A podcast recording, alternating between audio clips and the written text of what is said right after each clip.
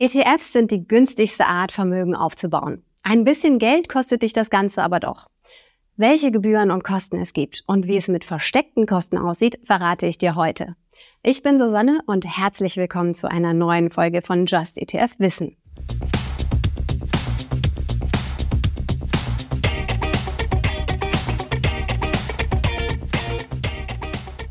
Wie viel kostet es dich, wenn du in ETFs investierst? Wir haben mal einen Kassensturz gemacht und die einzelnen Posten aufgeschrieben. Und zwar wie auf einem Kassenbon. Gehen wir das mal zusammen durch. Anders als sonst siehst du hier keine absoluten Beträge, sondern meist nur Prozentangaben. Wie viel du zahlst, hängt also größtenteils davon ab, wie viel Geld du in den jeweiligen ETF investiert hast. Wenn du dich mit dem Thema Kosten von ETFs beschäftigst, stolperst du vermutlich zunächst über den Begriff TER. Das ist die Abkürzung für Total Expense Ratio, zu Deutsch Gesamtkostenquote. Aber anders als der Name vermuten lässt, enthält er nicht die gesamten Kosten eines ETFs. Aber dazu später mehr. Die TER ist ein Prozentsatz, der die jährlichen laufenden Kosten des ETFs abdeckt. Bei Aktien-ETFs liegt sie im Schnitt bei 0,23 Prozent. Gerade viele Welt-ETFs sind aber nochmal deutlich günstiger. Was ist da jetzt drin? Erstens Verwaltungsgebühren und Betriebskosten. Weil ETF-Anbieter keinen Fondsmanager bezahlen müssen, sind die sehr viel niedriger als bei aktiven Fonds. Zweitens Depotgebühren. Achtung, nicht verwechseln. Das sind nicht die Gebühren für dein Depot, sondern das des ETF-Anbieters. Der kauft ja Aktien der verschiedenen Unternehmen, die im Index enthalten sind. Dafür braucht er ein Depot, für das er Gebühren bezahlen muss. Drittens, Lizenzgebühren. Klar, MSCI, FTSE oder S&P erstellen die verschiedenen Indizes nicht aus reinem Altruismus. Auch sie wollen damit Geld verdienen. Das tun sie, indem sie den ETF-Anbietern Lizenzkosten in Rechnung stellen.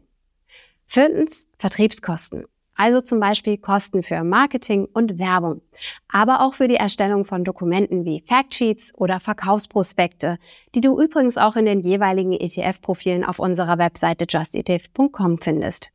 Es gibt aber auch Kosten, die nicht in der TER enthalten sind. Bei physisch replizierenden ETFs sind das Transaktionskosten. Die fallen an, wenn der Anbieter umschichten muss. Ein Beispiel.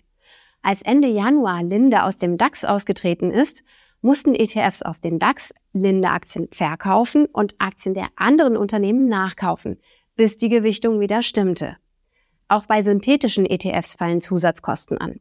Anders als bei physisch replizierenden ETFs werden ja nicht die einzelnen Titel gekauft, sondern der ETF-Anbieter schließt ein Tauschgeschäft mit einem anderen Finanzinstitut ab. Dieses andere Institut garantiert, genau die gleiche Rendite und Erträge zu liefern, wie es der jeweilige Index vorgibt. Dafür zahlt der ETF-Anbieter wiederum eine Gebühr. Allerdings, das sind im Grunde versteckte Kosten. Du findest nämlich keine Angaben darüber. Letztlich fallen sie aber auch nicht allzu sehr ins Gewicht.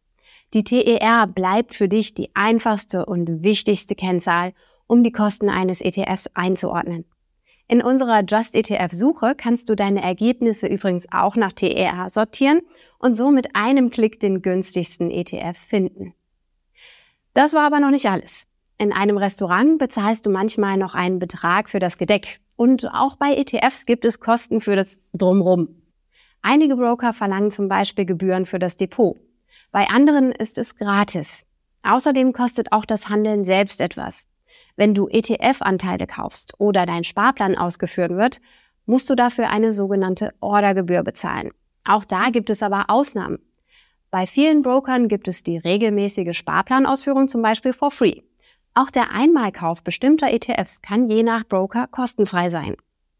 Welcher Broker zu dir am besten passt und wer welche ETFs und Sparpläne gebührenfrei anbietet, kannst du dir in unserem Broker-Vergleich genauer ansehen. Ich verlinke ihn dir in der Beschreibung. Ein Hinweis noch zum Thema Ordergebühren. Da gibt es zwei Optionen, nämlich eine pauschale Gebühr oder ein prozentualer Anteil, der sich nach deinem Handelsvolumen richtet. Ein Beispiel. Broker A verlangt pro Order 1,50 Euro. Broker B 0,2 Prozent. Du investierst 100 Euro. Bei Broker A kommen 1,50 Euro obendrauf, bei Broker B nur 20 Cent.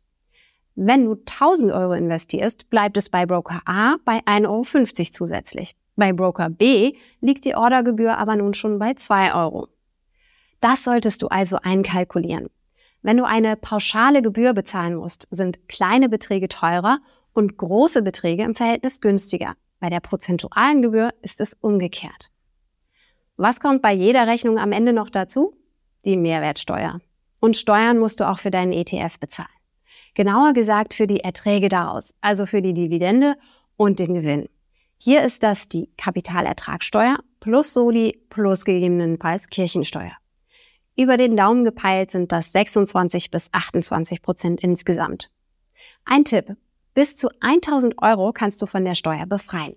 Dafür musst du einen Freistellungsauftrag bei deiner Depotbank einrichten. Für mehr Infos zum Thema Steuern hör dir unser Interview mit Markus Kirchler an. Den Link dazu findest du in der Beschreibung. Wenn dir der Podcast gefallen hat, dann lass uns doch ein Abo da. Und wir freuen uns natürlich auch über eine gute Bewertung auf Spotify, Apple Podcast oder in der Podcast-App deiner Wahl. Vielen Dank an Anja für die Redaktion, Kia fürs Fact-Checking und Johannes für die Post. Du hörst Just ETF, den Podcast mit mir, Susanne. Dir viel Erfolg beim Anlegen und bis zum nächsten Mal.